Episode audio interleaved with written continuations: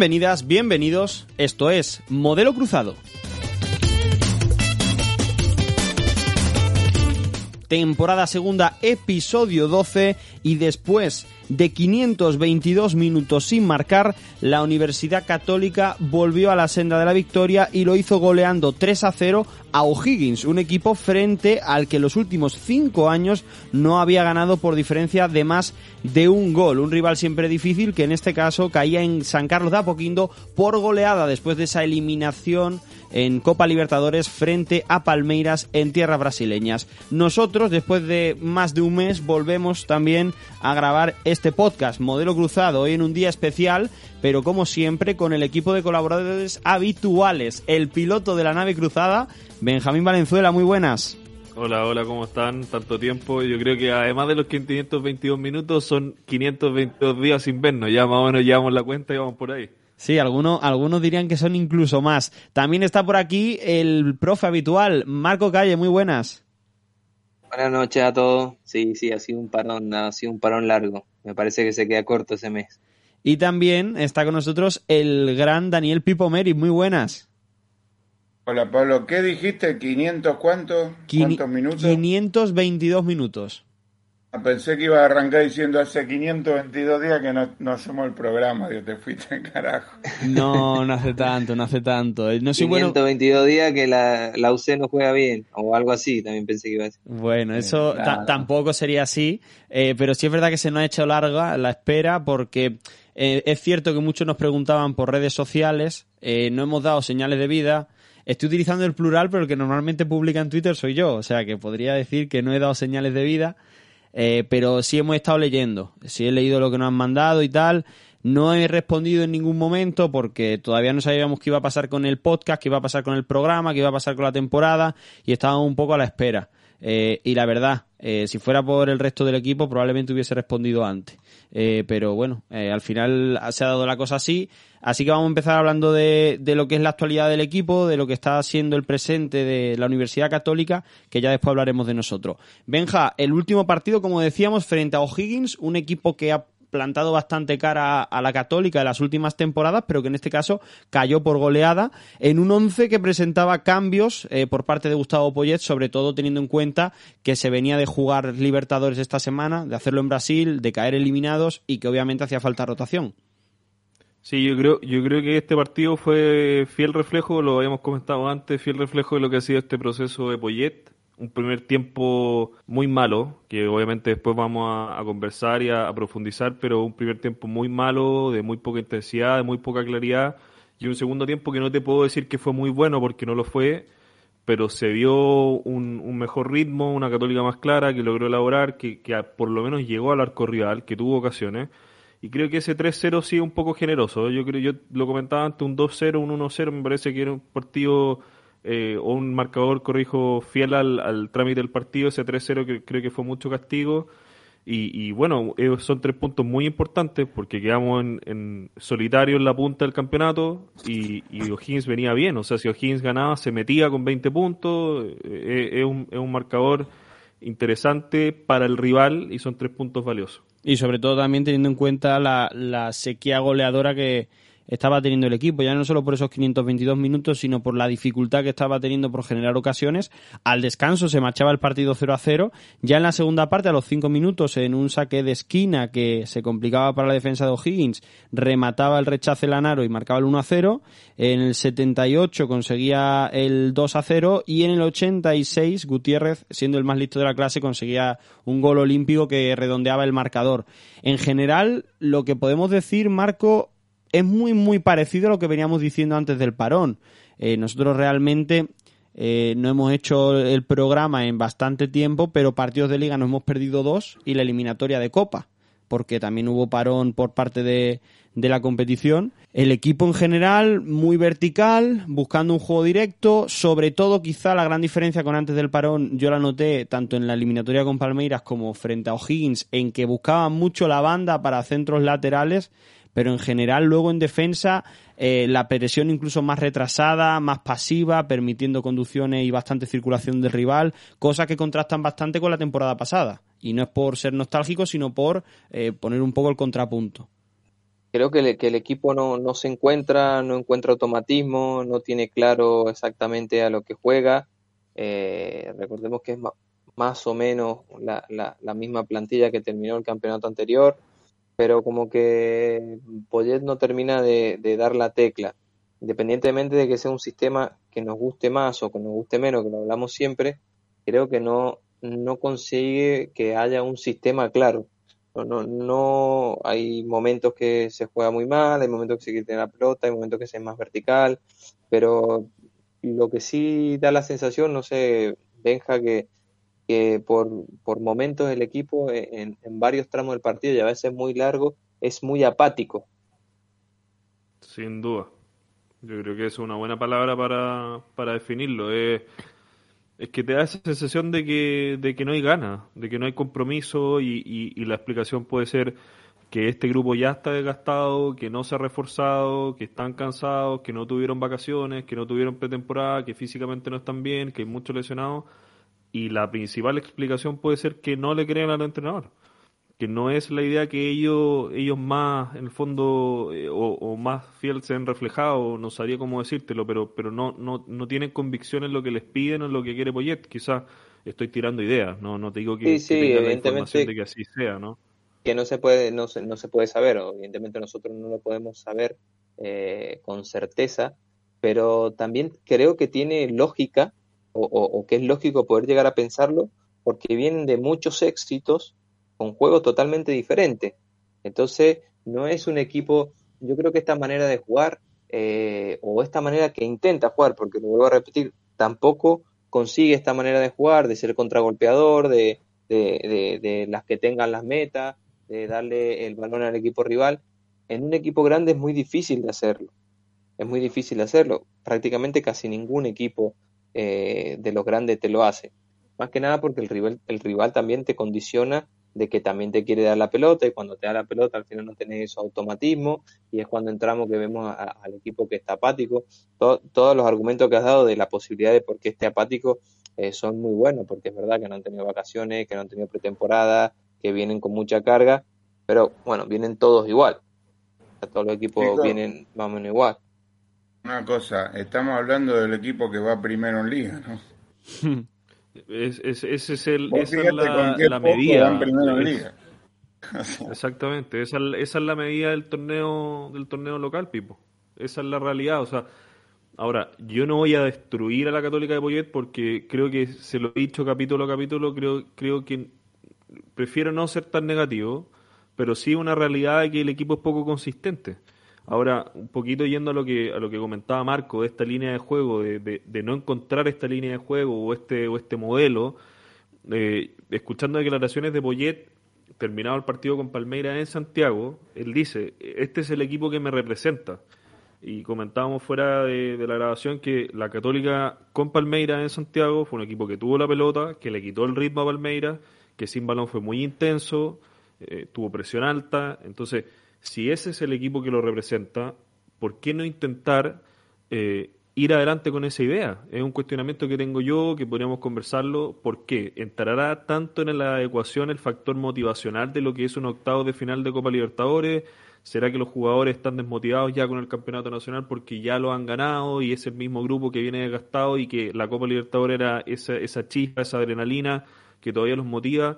Yo, esa es la gran interrogante que tengo. ¿Por qué veo a la Católica jugar como juega con Palmeiras, eh, teniendo una idea relativamente clara durante los 90 minutos? Y dos partidos después eh, veo un primer tiempo como, como vimos ayer con O'Higgins. Mira, yo en ah. general creo que siempre es muy difícil que un equipo juegue una cosa en el campeonato nacional y juegue a otro a nivel internacional creo que es muy complicado y que normalmente le pasa a equipos a los que quizá acuse mucha diferencia entre su campeonato nacional y, el campeonato internacional. Eh, ¿Por qué? Porque en uno dominen muy claramente y en el otro sufran más, por ejemplo. Fíjate, siempre hablo mucho del Atlético del Cholo Simeone, te podrá gustar más, te podrá gustar menos, pero habitualmente ha planteado eh, un modelo de juego similar, tanto para Liga como para Champions, con variación en la estrategia según el rival y la ronda y el estado del equipo, pero el modelo varía poco.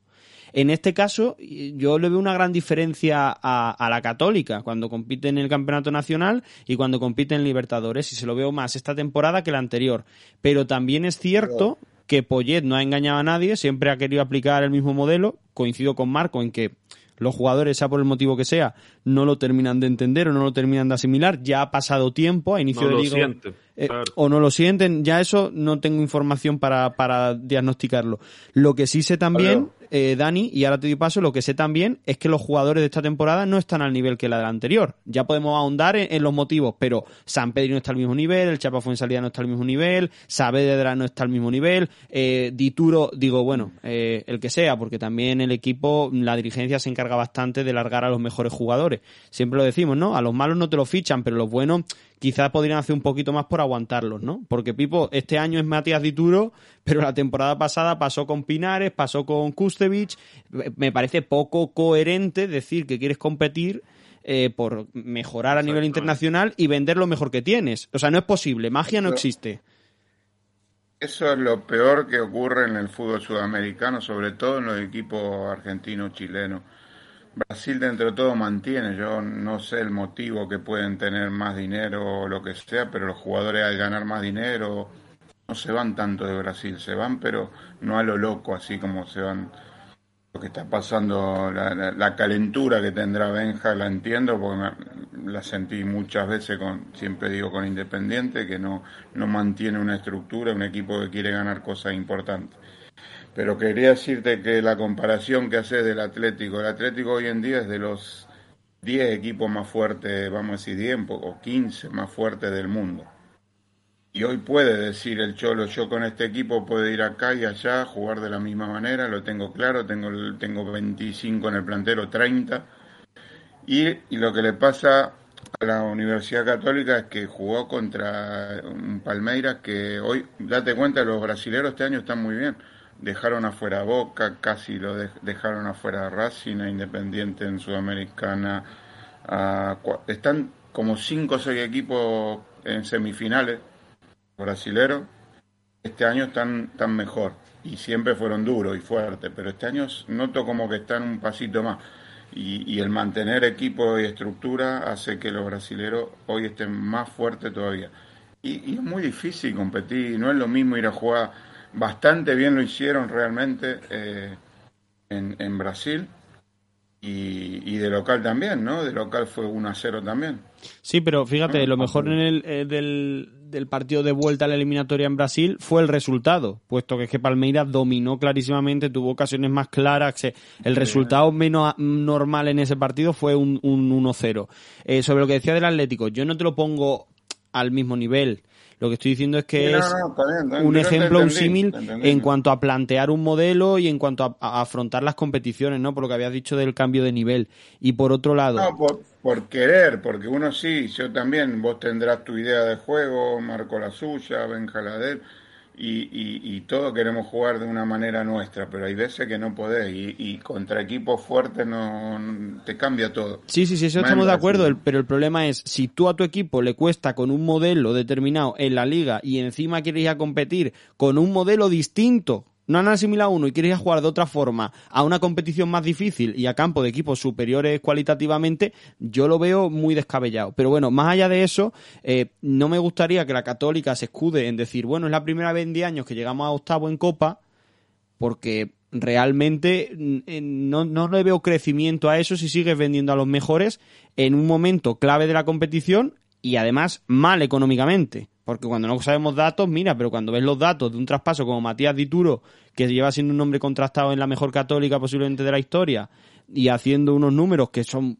como para ser titular en un campeonato como el español, porque otras cosas de Chile nos callamos, pero yo, por ejemplo, llevo viendo al Celta bastante tiempo, veo que no tiene portero, ficha un buen portero y lo ha fichado bastante más barato que porteros peores que ha tenido en otro momento. O sea, di- digamos, digamos que ni siquiera fue una venta, que eso es lo peor de todo. bueno, eso también, llamemos sea, las cosas por si- su nombre. Si lo, si lo- si lo quieren vender, que lo vendan, pero, pero ya eh, un préstamo con opción de compra, un préstamo pagado por 500 mil dólares, yo pregunto, pues, ok, sí, está bien, la parte humana, que fue la que ellos en el fondo eh, argumentaron de que se le estaba dando la opción a Matías porque lo había pedido expresamente, eh, yo lo entiendo, pero ¿cuál es el mensaje que da el club? respecto al proyecto deportivo. Por segundo año consecutivo dejo partir al o a los mejores del, de la plantilla eh, en, en, el momento más importante del año. En mitad, de, en donde... mitad de campeonato, ese es el problema grande.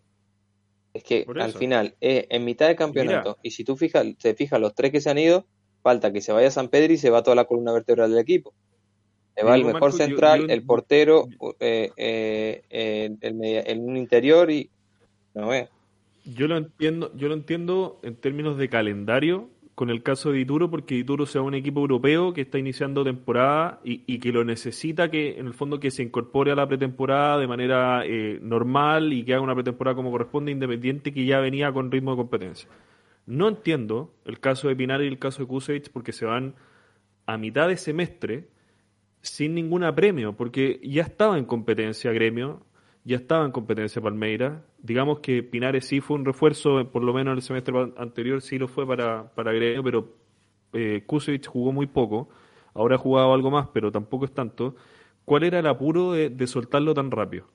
O sea, de verdad no se podía conversar con el jugador, independiente de que existía una cláusula de salida, el jugador no se va obligado, el jugador se va porque se quiere ir. Pero si tú tienes un proyecto deportivo ambicioso donde el jugador realmente quiere estar, el jugador se queda. O sea, tú hablas con el jugador, eh, esas conversaciones se dan. Y, y ambos decidieron partir. Entonces, Pero en el fondo, no Besta, jugadores... en, en, el fondo el, el, problema no son las ventas, que sí, ¿no? Pero en el fondo, si son ventas que hacen crecer el club, bueno, te tenés que reinventar. Pero, pero es que no, eh, pero es que no, no nos reinventamos. Claro, no, no, el problema es, el problema, que te tenés que reinventar sin dinero. Por si vos decís, mira, te digo una cosa, por ejemplo, lo de Dituro. Dituro me dijiste que tenía una cláusula de 2 millones de dólares. No, millones... no, no, está claro, no está claro, se ha especulado, yo no tengo una información concreta, yo vale. sí he escuchado que son 2 millones, pero... pero Ponele que sean 2 millones, y si no y si no son 2 millones de dólares, que no son ni 2 millones de euros, que son como 1.800.000 euros, no es, no es nada, nada para acá. No es una locura, ¿eh? 2 millones está muy bien. Por eso te digo, para acá, claro. para el Celta de Vigo, gastarse 2 millones en un portero y comprarlo, porque si vos te pones a decir, vale, al, al arquero le decís, no, yo te dejo ir todo lo que quiera, pero que el club tiene que pagar 2 millones de dólares, no es nada. Que te los pague, si no es que no te quiere. Vos me decís, ahora el Celta no los tiene, ¿vale? Que me pague 500 mil de sesión, pero es que el año que viene te va con opción a compra, no, obligación de compra. A fin de año me tenés que comprar el, el millón y medio que, que, que viene. Bueno, pues sí, es lo máximo que le puedo sacar. Pero Para mí, además... Matías Dituro no vale 2 millones de dólares, porque lo ha demostrado durante muchos años y en competiciones importantes como en la Libertadores. Es un portero que vale más. Es verdad que no es joven, pero para ser portero tampoco es tan viejo. Un portero puede rendir, lo estamos viendo, con, hasta con 38 años. O sea que cuatro, y es mejor temporadas buenas tiene. Y es mejor que lo que tiene actualmente el Celta de Vigo. O sea que es que el que más no, necesidad tenía en la operación, el que más necesidad tenía en la operación era el Celta de Vigo, no la Universidad Católica, que encima su próximo, sus próximos compromisos eran la eliminación de octavos de, de Copa Libertadores que hacía 10 años que no jugaba. Entonces, si tú me vendes que era una institución que quiere crecer, o creces económicamente o creces deportivamente, pero no crecer ni económica ni deportivamente no le veo sentido. Eh, y aparte, ¿qué quiere que te diga? Cuando vemos en esta altura de temporada que se vende a Dituro, cuando ya vimos en su momento que se vendía a y que se vendía a Pinares, a mí ya me parece que una cosa de, de, del club, de su política de, de traspaso, porque si no, vale que yo, yo entiendo que allí en Sudamérica le perjudica tanto la superioridad económica de, Europa en, en cualquier liga de las 5 o 6 más potentes, como también el calendario. Ok, perfecto pero tú también lo puedes gestionar dentro de unos márgenes. Y es lo que decía Marco, simplemente... Mar eh, Dani.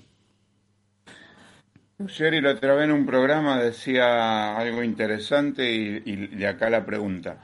Hablaba de los representantes y el poder que tienen sobre los clubes. Eh, al club le podemos achacar mil cosas, pero el, eh, pregunto, eh, ¿tiene algún poder al final el club? Porque los representantes al final yo veo cada vez que hacen más y deshacen y a su, a su bola. Y ahí hay algo de eso, no si Dituro se va por un, porque se le van los años y quiere ir a Europa, todo como dijo Benja, es entendible. Todo. Si un club realmente tiene poder, te vas a ir de acá dos meses, te va a ir, vamos a sacar esto adelante a la Libertadores yo veo que pasa en muchos clubes, muchos clubes pasa eso, de Sudamérica, se, a mitad de camino, pum, te dejan tirado. Yo no creo que todos los clubes piensen en que me, da lo mismo y encima sin ganar dinero. ¿Habrá algo que no se nos escapa por el poder del representante sobre el club? ¿Me entendés? el poder del dinero representantes muy poderosos, dice Ruggeri. El poder del dinero que termina llegando de alguna u otra forma. Si también sabemos que el fútbol se mueve así, o sea, puede ser que al club le llegue X monto, no estoy hablando del caso de la Católica, me extrañaría que fuese así, pero en, en, muchos casos los arreglos se hacen por debajo de la mesa y muchas veces los montos publicados son X y, y, el negocio se va por debajo y, las comisiones corren. son cosas ah, inexplicables, inexplicables, si no, no, no sé. Pero no es la primera vez que lo veo eso, por eso digo, y que ningún club pueda decir, no, no, sí, ¿de, qué me sirve? Si yo quiero ganar, llegar más lejos en la Libertadores, voy a, voy a, voy a dejar ir ahora a Dituro, ¿no? A ver, y una cosa que... Hasta económicamente, llegar más lejos en la Libertadores te va, te va a dar más dinero, entonces no, no tiene sentido, aunque lo pensé solo económicamente, intentar. Es verdad que ahora vos decís, bueno, me tocó con Palmeiras, si, si vos lo ves desde afuera, eh, perder contra Palmeiras, el último campeón, un equipo 10 veces de presupuesto que el tuyo, es muy fuerte y perder 1-0 y 0-1 tampoco es que esté mal, es que todo depende del prisma con el que se vea. Nuestro prisma, que es el que hablamos siempre, que es el que nos gusta, es un modelo que a nosotros nos aporte, que, le, veamos cosas buenas, que, que, nos guste, que como pasaba con Holland, independientemente del resultado, porque si, si vos vas simplemente al resultado, y para eso siempre decimos que somos entrenadores y no periodistas, eh, Poyet lo está haciendo mejor, porque se clasificó a octavos y está primero también en la liga, entonces depende mucho de, cómo lo vea y cómo lo, lo, analice. Sí, pero lo que dice, eh, lo del resultado de 1 0 y 0-1, vos fíjate que hasta te da más bronca como hincha de, un, de tu club que pase eso, porque si con un poquito más de esfuerzo nos metemos en semifinales con un poquitito más, ¿eh? porque al final ese poquito que falta es en vez de 0 a 1 es ganar 1 a 0, porque es ganable. No, y por, lo demás el partido, por lo demás el partido en Santiago Pipo, la, Católica tuvo cuatro opciones, si no cinco o seis, eh, donde fueron, te digo, es poca, poca precisión, poca claridad o poca fortuna y después te cobran un penal que nadie entiende. 48 horas antes habían emitido un oficio la, de la Conmebol que ahora si es que rebota en una parte del cuerpo reglamentario y luego rebota en la mano, se puede cobrar mano y queda a criterio del árbitro. y el criterio del árbitro dictaminó que era penal, pero es que el tiro no iba ni siquiera hacia la mano, iba un poquito más bajo, y rebota en el muslo y se va hacia arriba y le pega en la mano. Entonces, analiza el partido y dice, ok, me cobran un penal, tengo cinco o cuatro ocasiones de gol clara, pierdo 1-0 y después voy allá y claro, el resultado dice que fue 1-0 también de visita, pero, pero la, que nos dominaron de principio a fin, pudieron ser más, pero al final de cuentas, claro, la, llave queda mucho más estrecha de lo que uno podía pensar antes de que se jugaran los partidos. Viendo la, la acción que tú dices, Benja, yo estoy de acuerdo. Y obviamente da muchas dudas, genera muchas dudas. Si tengo que hacer un poco de abogado del diablo, te diré que el tema de las manos no está claro ni en Chile, ni en Sudamérica, ni en Europa ni en ningún sitio. y que fíjate cómo está la International Board intentando hacer eh, campeonato de juveniles para ver cómo sigue cambiando el fútbol cuando ni siquiera es capaz de utilizar bien la herramienta del bar. O sea que por eso no te preocupes porque la calentura la tenemos en todas partes del mundo. ¿eh? eh sé que no que mal, mal ajeno no, no es consuelo de nadie, ¿no? Pero bueno. Em, en, en, este sentido. lo que pasa es que siempre perjudican a los mismos. Sí, eso es lo que más indigna. Eso es lo que más cuando Hay, cuando hay jugás contra Palmeiras te perjudica. Ojo, jugás contra un equipo de la liga y te favorece. Perdona, perdona que me salga del camino, pero a Boca, y lo voy a decir tal cual, en su puta vida lo habían perjudicado. Así que no, no seamos cara dura, porque no siempre perjudican a los mismos. Salimos nosotros, y, pero ustedes cayeron porque este año es Barcil y Barcil tiene que llegar arriba, y ustedes cayeron en el saco, pero es primera vez que Boca se da en el saco. Exacto, Pablo, ahí, ahí, ¿cómo es? No hay el mal ajeno, ¿cómo es? Eh, mal, ajeno, consuelo de tonto. No consuela a nadie, algo así. No, lo he dicho políticamente correcto. En mi caso se ha dicho siempre mal ajeno, consuelo de tonto. Eh, consuelo de tonto, qué lindo que le hayan cagado a boca así. Perdona, Marquito, te amo. es verdad, en la vida vi eso. ¿eh? Ahora que hay que favorecer a los brasileños, bueno, no, pero lo digo, lo digo, yo que soy de Boca, lo digo que ante la duda siempre favorecen al más grande y casi siempre ha sido Boca. Esta vez ha sido al revés, pero porque habrá otro interés o lo que sea. pero lo digo siempre, Boca, River, Barça, Madrid, no se pueden quejar nunca. Alguna vez le ha tocado en contra, Ah, pero ante toca, la duda va para adentro el, el equipo chico siempre. Sí, no, no, no sigamos tirando de refranes, ¿eh? Ante la duda no, no sigamos tirando de refranes. Eh, lo que está claro que acciones como esa pueden suceder y en cualquier momento. Hay que hablar y analizar lo que depende de ti. Yo lo que veo que depende de ti es el modelo de juego, hablando ya desde el punto de vista del entrenador, pero también hay cosas que se te escapan. Y no es por quitar responsabilidad a Poyet, porque Poyet mm, como aquel que dice un recién llegado, ya como hacen con los presidentes, ¿no? Pasados los 100 días de mandato, los 100 primeros días de mandato ya se puede evaluar. En este caso no ha tenido pretemporada, han pasado días de sobra y ya incluso está eliminado a nivel internacional, después, insisto, de llegar a octavos por primera vez en 10 años. Pero no olvidemos que hay cosas que se escapan de su control y que también se le puede exigir a otra gente. Hemos empezado hablando de la dirección deportiva, de la dirigencia, de, de la gestión del club también tendríamos que hablar de los jugadores, ¿no? Porque hemos hablado más de los que se han ido de los que se han quedado. Seguro, yo de hecho eh, siempre lo hablamos en los capítulos, yo siempre levantaba la mano correctamente, pedía la palabra y decía, oye, pero ojo con los jugadores, porque es que de verdad hay rendimientos que ya yo empiezo a mirar raro, empiezo a mirar raro, con actitud algo de cabroncillo en la cancha, un poquito de displicencia y, y, y empieza a generar esa sensación de duda, o, o el, el famoso, eh, y le están haciendo la cama, y yo, yo no creo que sea así, pero, pero es que hay No, rendimientos que son muy bajos, Ah, no, muy bajos. No, o sea, lo del, lo, del, lo del Chapa ayer, el primer tiempo, y con esa actitud de me da lo mismo lo que pase, es raro verlo en él, eh, cuando ha sido siempre un tipo súper propositivo, eh, muy conciliador, muy de equipo. Y sí, cuando se hace el gol, un poco que se destapa la presión o la tensión que se veía, pero antes, yo te digo, veía el Chapa y, y muy lejos de lo que fue no solo en el partido de ayer, en los partidos anteriores también, muy bajo, con muy poca intensidad, con muy poca intención, finalizando muy mal la jugada, y yo creo que es algo que usted, antes de que yo me sumara al programa, lo resaltaban, es, es la inteligencia de juego que tiene Fuensalía.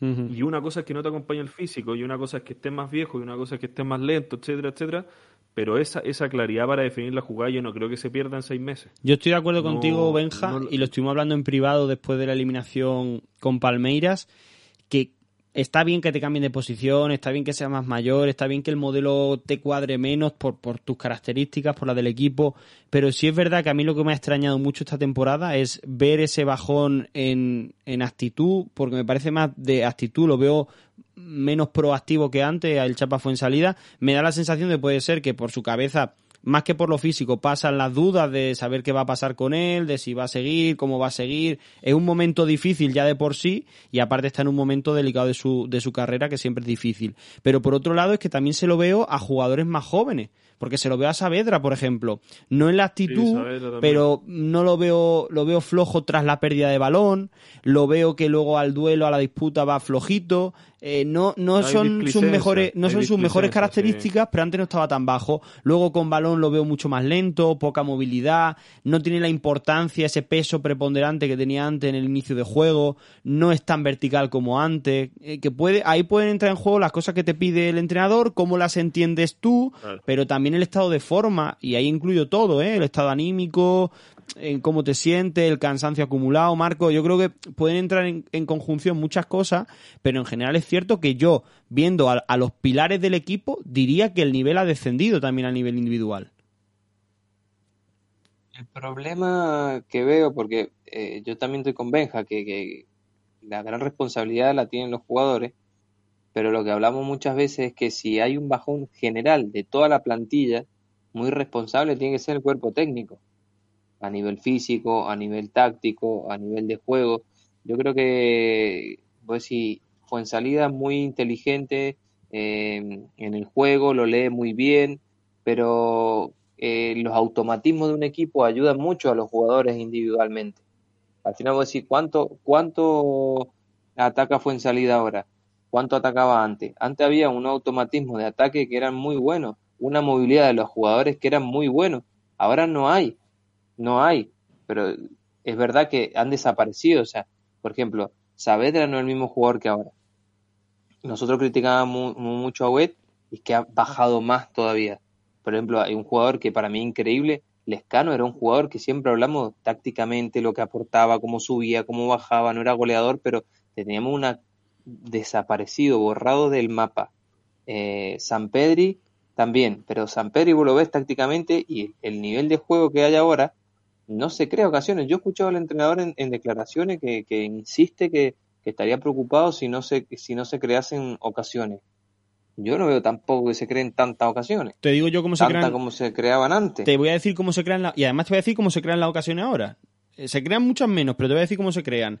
Laterales con mucha altura, balón a la banda, y en cuanto llega el balón a la banda está San Pedri y otro más, no sabemos quién es, porque a veces el interior, a veces un medio centro, no sabe quién, pero como mucho hay dos en el área, centro lateral y a ver si consigue rematar. Y San Pedri, nosotros estuvimos desde el primer día en la San Pedrineta y tiene buen físico y es alto y es buen rematador cuando la engancha, pero es que si te llevan pocos balones y encima todos son aéreos, es muy probable que no generes muchas ocasiones. Y ya no es opinión de Polleto, no, son 522 minutos sin marcar gol.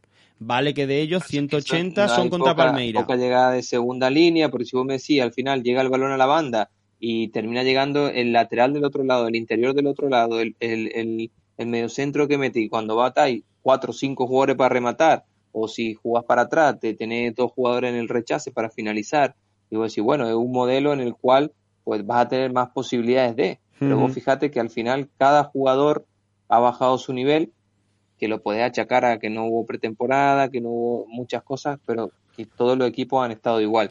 Entonces me da la sensación que bastante responsabilidad es del cuerpo técnico, porque no le crean, porque no ha podido llegar, porque no, no digo que no.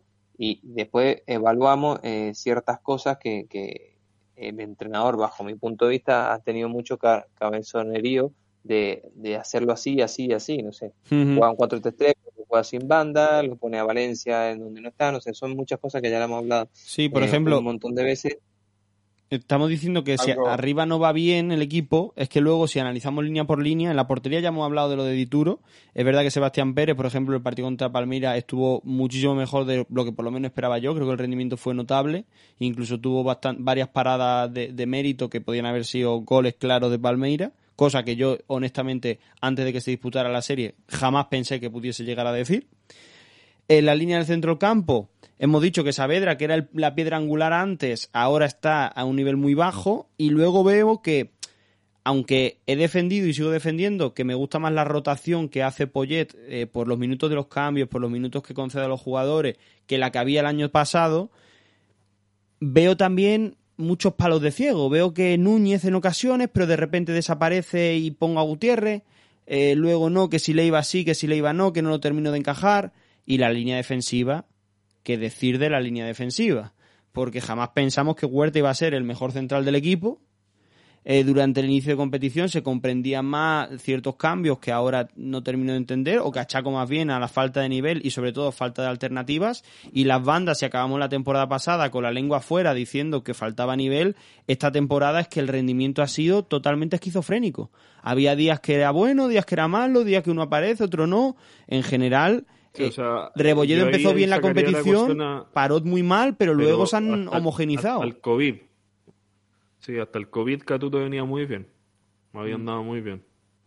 Sí, sí, y, aquí lo habíamos llegado a, destacar en algún que otro partido, pero es verdad que después no es culpa suya, pero cuando ha pillado el COVID, después la vuelta le cuesta como a todo el mundo y de momento no está rindiendo, pero ahí creo que sí que ha faltado planificación, Benja. Volviendo, disculpa, volviendo al tema que decía Benja de la displicencia, los jugadores y, y todo lo que después dijo Marco en general, ¿no? Y digo, hay algo que siempre hablamos los entrenadores, que, es muy, muy, muy, muy difícil trabajar en, en, los vestuarios, que es la cohesión de grupo. Y, y, puede que, no se logró en este caso, que si con Holland ya había problemas de por su carácter y jugadores veteranos que muchas veces cuesta entrar en, en razón, acá, acá puede que haya ocurrido, esté ocurriendo algo de eso y, eso lo tiene que saber gente que esté dentro o alrededor, porque eso se le escapa a nosotros, seguro se nos escapa, pero se termina viendo en el campo de juego eso. Eso el que más te puede decir de aquí es, Benja. Yo, sinceramente, lo he dicho siempre, no estamos en el camarín, esas cosas yo no tengo información, no voy a hablar. Lo que sí veo son los gestos de los jugadores. Yo este año veo, y obviamente eso suele pasar cuando los resultados no son los mejores, pero lo que tú decías, estamos hablando del, puntero del campeonato y que ha llegado a octavos de, de Copa Libertadores frente al vigente campeón. Que dicho así, el titular no es malo. Pero lo que tú ves en la actitud de muchos jugadores es que están desquiciados, que no terminan de asimilar la idea, que no terminan de estar a gusto con ella. Benja, yo ahí tengo mucho menos que aportar que tú. Sí, es que yo creo que, que, entrar en esa información que tenemos y que efectivamente tenemos de comentarios y de, de, de, detrás de cámara, yo creo que en realidad al análisis que hacemos nosotros no suma mucho, porque eh, lo conversamos, o sea, la actitud de San Peri, la actitud del Chapa, eh, la relación que hay interna, algunas cosas que han filtrado los jugadores y muy poco se sabe, pero, pero yo creo que en realidad dejarlo ahí y no, no, no ir con, con información sensible, yo creo que a esta altura del, del, del, partido no, no aporta mucho, pero yo te insisto que a mí el que más me llama la atención es el Chapa, de, por lejos. Uh -huh. Sí. Bueno, yo lo, lo, que, lo que veo o, o que sirve para, para, analizar o para demostrar la cantidad de, de, de parámetros y cosas que tiene que controlar un entrenador es tan grande, porque la gente se cree que saber de técnica o saber de táctica, y que los jugadores un poco te crean, y son tantas, tantas cosas las que, la, que hay que tener en cuenta, y entre ellas lo que están hablando, que haya una cohesión de grupo buena. Si no hay una cohesión de grupo buena, las cosas no funcionan. Pero eh, el, la dificultad del entrenador o la dificultad del deporte en equipo es que hay tantas patas importantes que con que una no funcione no funciona casi nada, entonces una, es muy difícil, muy dificultoso. si no son buenos técnicamente, puede, te puede funcionar todo lo demás, que si el equipo no le da pelota, no le da. Si no son buenas tácticamente, te van a encontrar hueco, te van a hacer daño. Si no están eh, bien psicológicamente, te machacan. Si no están unidos, te machacan. Si están flojos, entonces es, es muy, muy complejo. Y evidentemente... Si no está, si no, si no está buena nota en la cancha, te machacan. es que, claro, es, es, muy, muy, muy complicado. Es muy complicado. Pero Marco, Marco, Marco, no, no, no, Marco, no, no puede. Es terrible. Llevo, llevo un mes, le digo, desde que dejamos de hacer el programa, que obviamente que las redes sociales siempre están ahí, y es como pareciera que la Católica no gana porque Buenanote no ha citado. La Católica no gana porque Buenanote jugó 10 minutos y no 12 minutos. La Católica no gana porque Buenanote no está en Chile. Eh, o sea, por favor, sinceramente, de verdad, la solución al problema no es Buenanote, no es jugador ni es que es el 3-4-3 o el 3-5-2. Es, es, todo un problema multifactorial el que estamos analizando. Y yo, sorry que me desahogue, pero es que de repente uno lee pero, demasiada, Benja, demasiada tontera. Man. Benja, me dijiste no hablemos de cosas sensibles y me nombraba esa también. Y encima, con el peligro que tiene, que Dani ya había dicho la palabra displicencia. ¿Eh? Menos mal que fue hace unos minutos y no, no tenía pero, relación, porque si no el pero Twitter... Como si es, eh, eh, pero como si el jugador distinto es el capaz de hacer algo completamente fuera del partido y solucionar todo. ¿Y de Agüed qué dice la gente en general?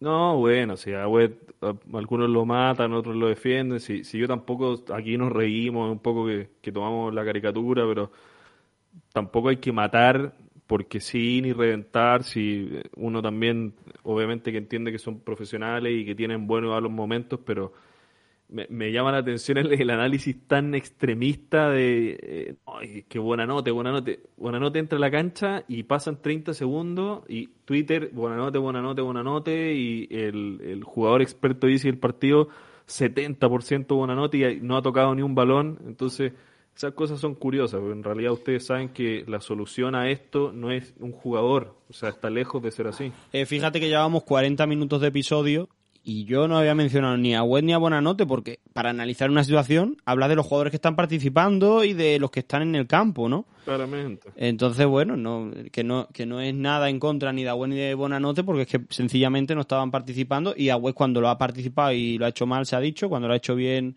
se ha dicho y, y con Bonanote más de lo mismo. Hemos analizado la situación del equipo. Yo os quiero preguntar, ¿cómo imagináis el, el, futuro cercano? Porque si no me equivoco, próximo partido, clásico universitario, el 1 de agosto, eh, Benja frente a la U de Chile.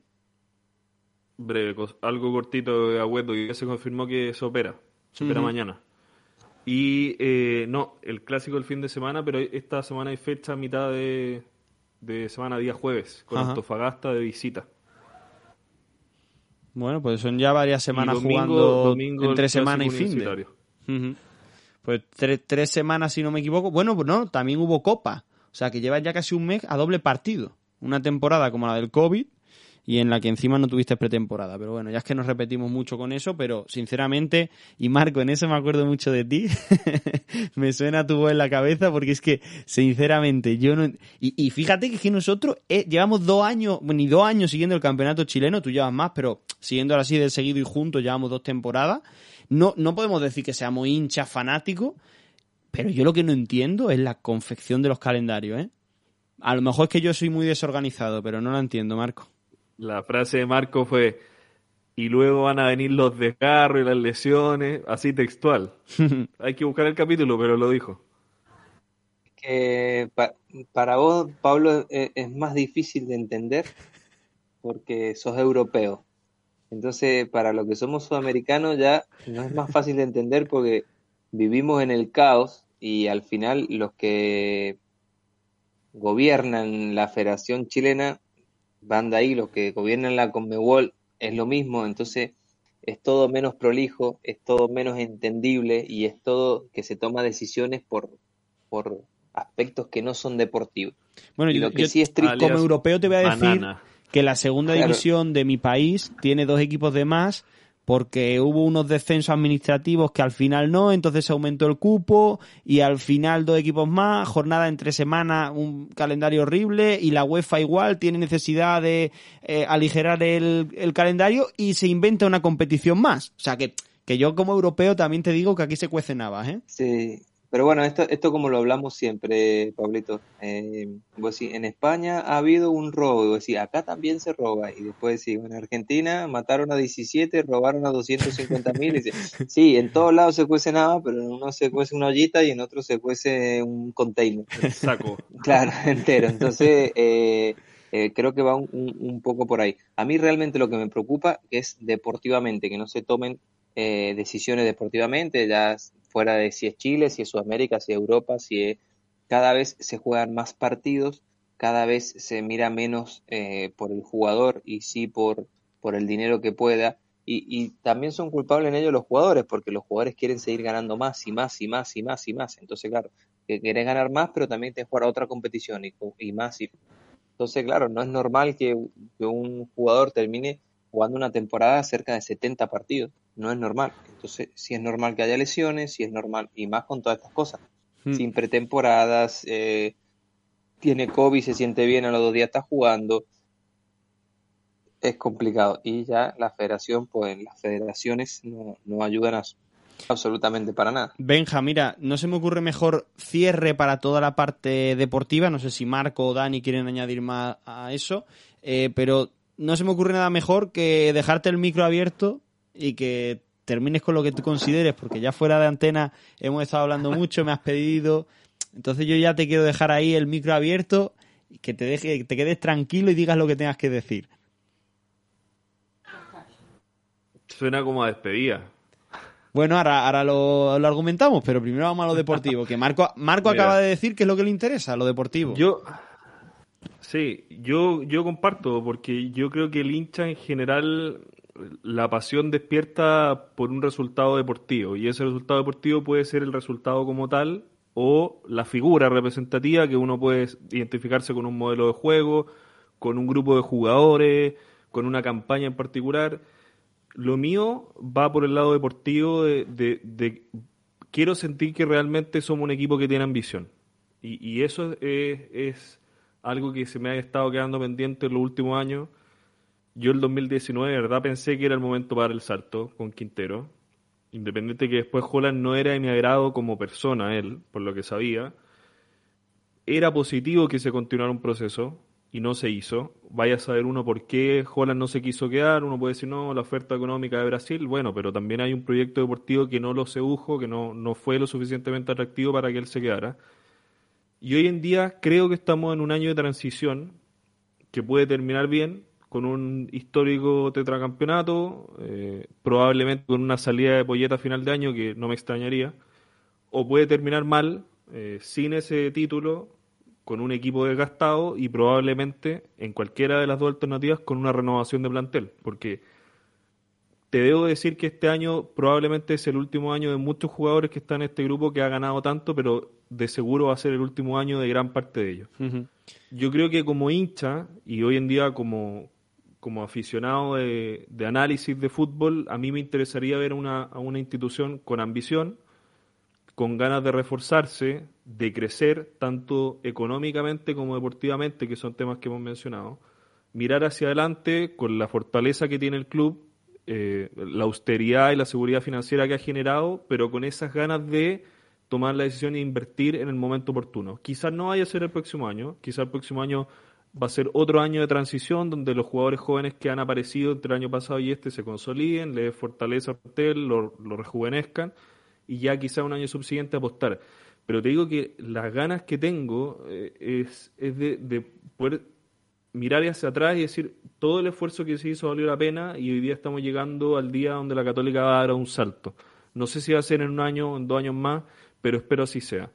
Y lo otro, que es ya un análisis para cerrar en, términos de lo que ha sido esta temporada, yo no, no, no le haría tanta responsabilidad a Poyet. Yo creo que ha sido un, un, tema que ha venido decantando por muchos elementos, el desgaste físico, el desgaste de un plantel que ha peleado por mucho tiempo a máxima exigencia, sin, sin grandes refuerzos, sin corporaciones, con un calendario que no ha sido favorable, con lesiones.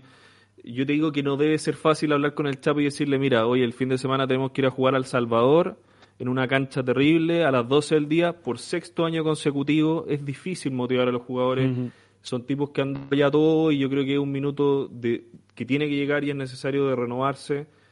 Eh, espero, espero por el porvenir de la Católica que se dé de forma favorable y de corazón espero así sea. Así que yo creo que en realidad, más que nada eso, Pablito, con, con ganas de que demos el salto. Eh, esta Católica ha sufrido mucho en, épocas pasadas, esta década ha sido muy exitosa y no quiero finalizar este año y sentir que se ha perdido todo lo que se ganó porque de verdad que hemos sufrido y hemos sufrido mucho.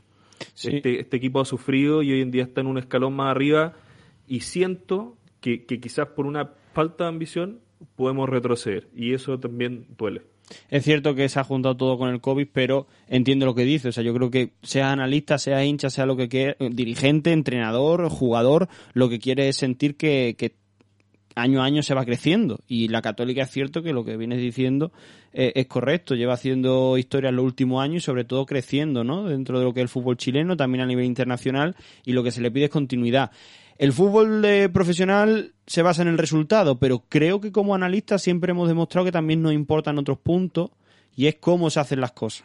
Y en este sentido creo que es donde están las dudas a día de hoy. En cuanto a resultados, realmente la católica está donde se, se quería, ¿no? Realmente desde la institución, luchando por el campeonato nacional e intentando hacerlo mejor que otras temporadas a nivel internacional. De momento, el equipo está en el camino de conseguir ese objetivo.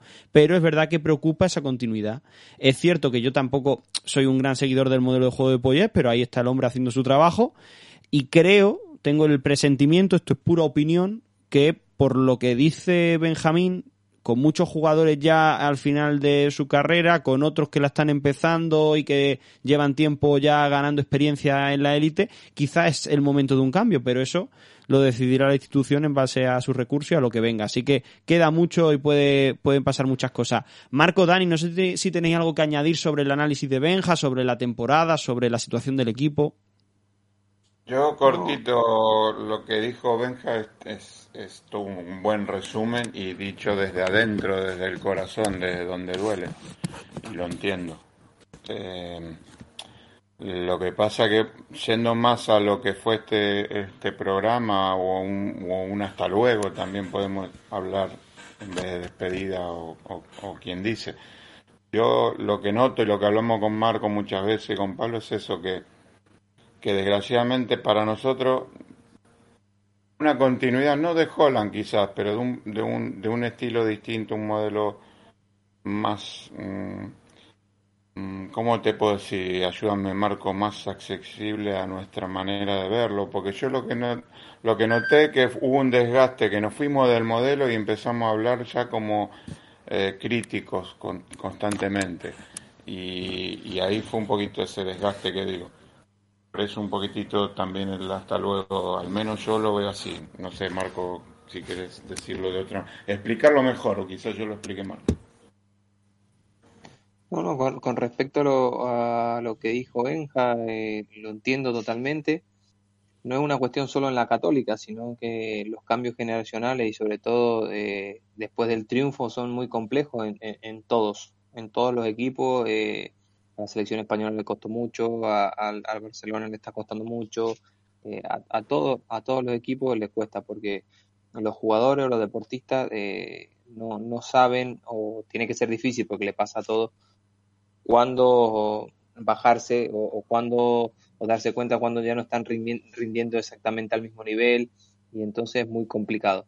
Es muy complicado decidir sacar a, jugadores que, le han dado mucho al, club, al equipo, para que entren otros que son una incógnita que no sabes cómo van a rendir. Entonces ese paso eh, a los dirigentes les cuesta mucho darlo. Por decirte una manera, si voy a sacar al, al, Chapa arriba para poner a, Montes o a Tapia y ¿qué, suele pasar? Se espera hasta que Fuensalida o, o, o Puch bajen bastante el nivel para que sea algo obvio que hay que sacarlo. En esa bajada de nivel tan obvio pasa uno o dos campeonatos en los cuales has dejado de competir. Es muy difícil sacarlo arriba y, poner ahora a, ahora poner a Tapia en vez del Escano. Hoy es fácil, pero claro, estás pasando una transición haberlo puesto cuando alguien de dentro podría llegar a verlo que iba a empezar a bajar, pero como eso no es matemático, es, muy complejo. Pero bueno, fuera de eso, eh, eh, son decisiones que se ha ido tomando el club. No, no, no quiso dar una continuidad deportiva porque evidentemente eh, pasó de un técnico de un estilo A a un estilo Z, y, o sea, totalmente diferente. Entonces, con los mismos jugadores. Otra cosa hubiese sido que quiere cambiar el planteamiento y te dice, vale, justo hago la transición, cambio un entrenador que tiene un estilo totalmente diferente, pero es que justo salieron 8 o 10 jugadores y entraron otros 8 o 10 jugadores de otras características totalmente diferentes en la cual se le puede aplicar un modelo de juego que guste o no guste, funcione. Y creo que ahora mismo está en ese cortocircuito en el cual eh, el entrenador quiere plasmar un modelo de juego con eh, piezas que no, o jugadores que no saben cómo aplicarlo porque no son de esas características, es la sensación que a mí me da. Yo solito quería decir, Marco, en relación a todo esto que están hablando del, de un cambio generacional. Yo no creo ni, ni que el escano ni que fue en salida necesitan equipo cambiar o, prescindir de ellos. No, no creo porque pues yo creo que fue en salida y fue en salida para rato o al menos para un par de años más, porque no puede ser que del año pasado tan bien que lo hizo este año se ha cambiado tanto. Sí lo que dijiste vos, Benja, eh, motivar a un jugador así, muy jodido de esta manera.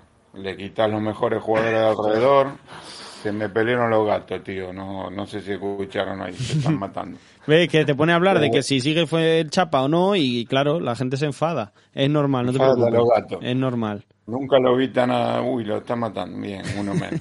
Escucha. No, e, eso de motivacional más que lo generacional, porque para mí son jugadores que tienen, a ver, si, si estarían más, más motivados, hay, hay para un par de años más con esos jugadores.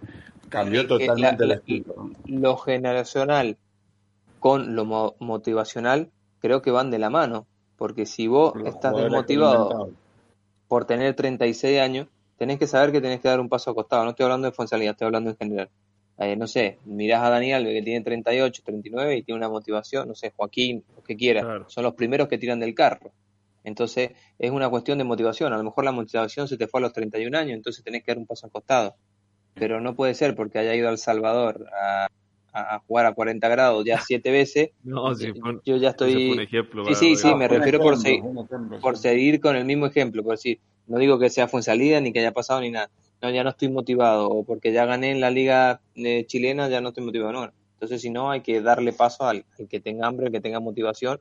Siempre decimos nosotros que nos miramos el DNI, pero lo que miramos es la actitud. Igual, a lo mejor está desmotivado con 25 años, eh, como hacía este que estaba en el PSG que terminó en Las Palmas. Al final es una cuestión de actitud, de cómo lo, cómo, cómo lo hagas. O sea, yo por lo menos lo veo así. Pues sí, al final... totalmente. es una cosa humana, pero bueno, es la, complejidad no solo de este deporte, sino de cualquier organización en la que, bueno, eh, hay que tomar decisiones y hay contextos complejos y, eso es así. Y nosotros, pues humildemente hemos intentado dar nuestro análisis y de a partir de ahí nuestra opinión. Ni más ni menos, ¿eh? que lo que se dice aquí no tiene por qué ser una verdad absoluta. Hemos dedicado casi una hora al análisis. Es verdad que llevábamos bastante tiempo sin jugar, bastante tiempo sin tocarla y ahora, bueno, no, no hemos, no hemos soltado. Pero ahora toca hablar de nosotros. Eh, muchos nos habéis estado preguntando por Twitter qué pasaba. Os hemos sentido muy cerca porque nos habéis mandado bastante, bastante sobre todo ya eran mensajes con el tiempo. Eh, a mí me, hay una cosa que no me deja de sorprender, que es que pase el tiempo, que no publiquemos absolutamente nada y haya una persona al otro lado del mundo que coge el móvil, te manda un mensajito y te pregunta, oye, ¿cómo están? ¿Dónde os habéis metido? ¿Qué pasa con vosotros? Ya no es, eh, eh, dame mi programa. No, no, es, ¿cómo estáis? O sea, yo imagino a alguien en Talca paseando al perro y diciendo, bueno, voy a mandar un mensaje a esta gente como el que se lo manda a su abuelo para ver si, si está me tienen preocupado. Sí, sí, a mí eso es lo que más me sorprende. Y yo la verdad... Eso, eso, mola, eso mola. Eso mola mucho. Y yo la verdad que yo ahora mismo hablo con la misma naturalidad que siempre y se lo hablo así al, al que nos esté escuchando porque creo que es como nos han tratado y, y es de recibo. Yo no he publicado nada en Twitter porque no estábamos siguiendo al equipo, no nos gusta hablar sin saber Aquí también es verdad que después de toda una temporada también complicada, nosotros estábamos entrenando, eh, trabajando en diferentes cosas, con todas las complicaciones que el copy ha, supuesto, ya no solo a nivel de, de trabajo, de, no, también a nivel personal, a cada uno le ha afectado de una forma y cada uno la lleva como ha podido y, y ya está. Y se nos juntó que paraba la liga, que parábamos nosotros todos y, y bueno, pues ya se sabe que cuando uno para y reflexiona, pues pues se pasan muchas cosas por la cabeza. Yo la verdad, cada vez que acabo una temporada, porque yo no cumplo años, yo como el cántico, yo cumplo temporada, eh, y encima también mi cumpleaños en junio, pues es que se me junta todo. y aquí en este hemisferio, en junio para todo. No sé si lo saben, pero aquí en junio para todo, incluso año de Eurocopa. y, bueno, estuvimos pensando, ya llevábamos un tiempo que con, con, el COVID pues no podíamos hacer el programa presencial, ya lo habéis notado en la calidad de sonido, en, en también la periodicidad se notó, eh, teníamos que amoldarnos a los horarios, no solo de que allí sean de madrugada los partidos para nosotros, sino que también el día de grabación, que si tú haces esto, que si yo hago lo otro, que los quehaceres de siempre, ¿no? Y eso obviamente pues no lo vamos a negar, dificultaba que luego el reunirnos aquí con buena gente, hablando de fútbol, sabiendo qué pensáis, viendo desarrollarse al equipo, aprendiendo, porque hemos aprendido mucho, pues se disfrutaba. Eh, pero, pero bueno, eso también tiene un coste. Eh, no hablamos de económico, sino de tiempo, de energía, de desgaste y, y sobre todo, eh, esto es un hasta luego porque no vamos a seguir publicando episodios, no vamos a seguir publicando tweets, no al menos con la periodicidad que lo estábamos haciendo. Eso no significa que dejemos de seguir el, el fútbol chileno o que no sea con la misma periodicidad y sobre todo porque la Católica ya para nosotros no es un equipo chileno más. Eh, obviamente han sido ya casi dos años siguiendo al equipo. Hemos disfrutado porque la temporada pasada especialmente eh, fue buena y sobre todo no solo por los títulos del equipo, por el nivel de juego. Yo creo que hemos aprendido mucho viendo al equipo. Eh, ahora estoy hablando en nombre de todos, pero creo que lo podréis corroborar vosotros. Y sobre todo yo creo que nos vamos a dar un tiempo porque, y lo dijimos en muchas entrevistas, lo dijimos también aquí, el proyecto nació porque Dani, Marco y yo somos colegas, somos entrenadores, nos queríamos juntar, pasarlo bien y analizando fútbol. Y para eso sirvió la católica y obviamente para nosotros eso tiene un, sentimiento especial, sobre todo también, y ya hablo también a nivel personal, porque eso nos permitió descubrir un equipo nuevo, descubrir otro campeonato y descubrir a mucha gente que sin conocernos nos sigue, le gusta lo que hacemos, disfruta con ello y con eso nos pagaba e, este, este proyecto, ¿no? Entre ellos están Nico Tagle, está también Rodri, que, se pasaron por aquí en el aniversario, pero evidentemente el que encarna todo eso, el que yo creo que hace un poco de representante de los oyentes, aunque no sea, un oyente normal o un oyente más, sobre todo después de, de esta temporada, es Benjamín. O sea, es que más allá del fútbol y de lo mucho que nos ha enseñado de, fútbol chileno, yo creo que está también la amistad que se ha podido hacer este tiempo y lo mucho que hemos disfrutado hablando de fútbol. Porque yo cuando era chico me decían, tú nunca hables ni de religión, ni de política, ni de fútbol, ¿eh? Que eso es discutir. Y yo, ¿qué quiere te diga? Yo siempre el fútbol, el fútbol por lo menos, me ha abierto muchas puertas y me ha permitido conocer a mucha gente. En primer lugar, aquí en España, a Marco y a Dani, y después a, Benjamín, al que no le he visto la cara en mi vida, nada más que por una pantalla, y qué increíble eh, lo mucho que se puede apreciar a alguien así, las cosas de, de esta nueva realidad, ¿no? Así que yo ya me callo, os doy las gracias y seguiremos en contacto, ¿eh? Ojo, que yo el día uno sé que voy a ver el clásico. Otra cosa no sé, pero el clásico lo voy a ver. sí, sí, es, un parón por, por lo que vos decís, por, por resumirlo en, en punto, primero y principal. Eh, el, el, proyecto nació para, para que nos juntemos periódicamente eh, y la pasemos bien y, la verdad que la, pandemia esto lo, complica muchísimo y no nos lo está permitiendo hacer, entonces no estamos disfrutando de eso.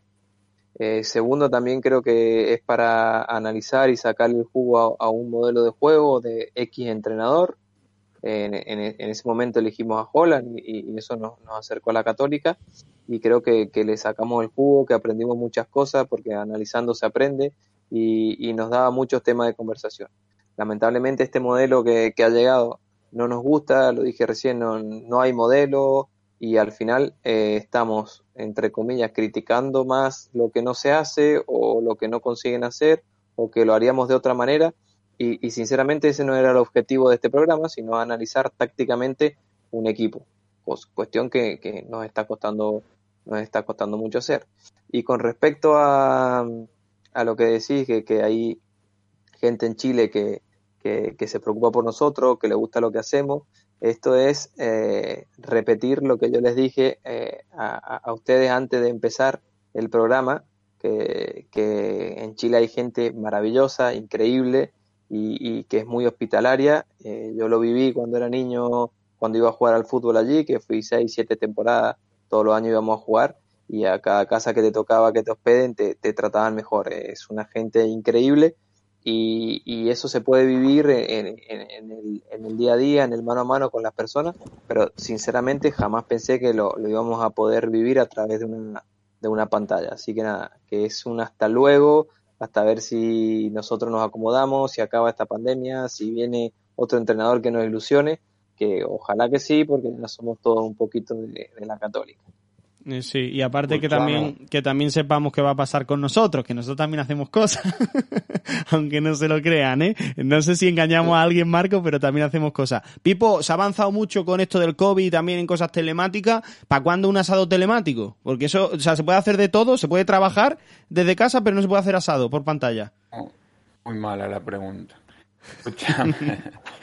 eh, Benja, un, Pablo te dijo que no son normal entre todo lo que te dijo. Dijo muchos oyentes y, y, y, uno que no es normal, algo así. Después escuchar. Y, y, y, Marco dice que hay que la gente en Chile eh, es increíble, que hay que hay, son muy hospitalarios, muy buena gente. Y, y, Benja dijo abajo, y Benja, como que vos no. Sí, dijo Marco. ¿eh? A mí me lo dijo, no, no sé. Ahora hablando en serio, un gustazo, un gustazo de verdad eh, haberte conocido y, que, y que, como dijo Pablo, no se corte esto porque, porque podemos seguir tranquilamente cada tanto hablando y haciendo algo, pero que la pasemos bien así, que, sea que no cueste, que sea realmente con, gusto, ¿no? Que fue la, primera idea. Eso solito. Y yo, hombre, yo lo único eso que yo lo del asado lo decía muy en serio, ¿eh? que a mí se me hace un asado telemático, eso se inventa, para mí eh, el fuego del siglo XXI. Benja, yo simplemente darte las gracias, ¿eh? porque la verdad, eh, hemos disfrutado mucho y creo que en muchos momentos que había que tirar el carro, sobre todo este año lo has hecho tú y, y sé que realmente te gusta esto, así que yo lo siento por eso, porque no vamos a estar en el día a día del equipo, pero sabes que en el día a día de WhatsApp, en el día a día de la actualidad, aparte a mí me encanta un cotilleo, que no sé cómo se dice eso en chileno, pero a mí... Chumerío, ¿no? sí. Sé, chumerío, no sé qué significa, no sé qué significa eso, pero un chumerío, saber, como te conozco, quiero saber. Sí, sí, lo conozco, lo conozco. Por eso, a mí, a mí eh, manténme al día. Primero, obviamente que eh, se los dije... Eh, de sobremanera el día que, llegaron las camisetas. Yo creo que Pablo por ahí lo resumió de buena forma. Quizás yo represento a muchos que, que encontraron en ustedes una, una visión analítica y ya más profunda de todo lo táctico y lo técnico que, que involucra a la Católica, el equipo de nuestros amores, de muchos de los que están escuchando. Y para mí fue una tremenda experiencia y, y, hablo en pasado porque estamos poniendo una pausa. Espero que sea una pausa temporal porque ya a todos se nos ha hecho sumamente difícil coincidir. Yo también obviamente hablo, hablo desde mi, mi vida y de mi carrera profesional. Para mí es sumamente complejo muchas veces coincidir con sus horarios también porque yo vuelo, se hace más difícil. Además, que... en este momento está arriba el avión, dice. Eh, casi, casi. Entonces también entiendo que, que, se ha hecho un poco tedioso y a lo mejor viene bien un paro, esperar y ver qué pasa también con la católica, a ver si es que lo vuelve a cautivar. Yo sé que si le siguen teniendo cariño porque han estado pendientes de todas formas. Y resumir todo como una, una tremenda experiencia, he aprendido mucho, lo he pasado muy bien. Me llevo a un, un nuevo ídolo a mi alma, a Diego Buenanote, lo llevo en mi corazón. Desde que hacemos el programa está siempre presente en todas las redes sociales, así que me lo llevo. Y nada, chicos, agradecerle a los tres, son unos cracks. Así que ojalá este capítulo guste, a pesar de que sea una despedida temporal, pero, pero más que nada eso. Ah, igualmente decir que antes del, del clásico van a tener otro episodio más, que va a ser el último extra, eh, porque lo teníamos prometido hace tiempo y también especial con, con, otra persona que también se portó muy bien en su día con nosotros y al que le debemos una. Así que te, tendrán una pequeña previa como, como último regalito de, de, modelo cruzado. Yo me voy a despedir con algo que no solía decir, eh, así que voy a despedirme de, de otra forma eh, menos habitual. Eh, Marco Calle, entrenador, hasta luego. Hasta pronto, hasta pronto y ya tendremos un nuevo programa, no sabemos cuándo, pero seguro que sí. Seguro, seguro. Don Daniel Pipo Merip. Eso ya, ya ha cuajado, ¿eh? Ya se quedó lo del Pipo. Eh, un placer como siempre y hasta pronto. ¿Qué? ¿Yo no soy entrenador? Eres entrenador, pero es que, es que creo que Pipo... Asado te voy a dar. Creo Asado. que, creo que Pipo está muy... Asado. Eso seguro, yo sé que sí, pero que lo de Pipo para mí está muy por encima de entrenador. O sea, yo es que Marco, para mí decir Pipo es mucho más. No, no por defenderlo, pero yo, yo también lo siento. Don Pipo embarca todo. La gran persona, Ah, el gran entrenador, el gran todo. olvídate. Te número pido uno. disculpas, te pido disculpas. No se puede quedar bien con todo el mundo y ahora iba a quedar muy mal diciendo, no, entrenadores hay mucho, pero Pipo solo dos. bueno, Pipo, que nos escuchamos pronto. Eh, Benjamín, Vale. y tú ya lo sabes, eh, seguimos en contacto, vamos a estar muy pendientes y para mí vas a seguir siendo eh, la voz y la cara del fútbol chileno. Otros ven otras cosas y escuchan a otra gente. Yo sé que va a ser Benjamín Valenzuela el que me informe. Hemos aprendido, Muy pero bien, mucho del será. fútbol chileno con Ben. Y ojo que, que si es que voy y si llego, el programa se graba y da lo mismo si la Católica va colista o está en la B, grabamos modelo cruzado de todas formas. Ah, olvídate, olvídate, olvídate, eso seguro. Mi hábitat natural es la B, Benja, no, pues no va a ser ninguna sorpresa, no te preocupes. te recibiré. la última foto que vamos a una de las últimas que vamos a subir, te, tenés que subir mi foto haciendo fulbito con la camiseta de la Católica que nos regaló, Eso es cierto. cuidado, eh. Por aquí por Málaga ya hay un señor que reparte clase con el dorsal número 8 de la Católica, ¿eh? Y con la franja, o sea que eh, si vienen por Málaga y se, se lo cruzan, ya saben que es Marco Calle, no hay duda. Yo tengo el 19 y Pipo tiene el 9. Hay tres y, y además bien flamante de Under Armour. Lo dicho, se despide también este que les habla, Pablo Muñoz. Gracias por elegir Modelo Cruzado.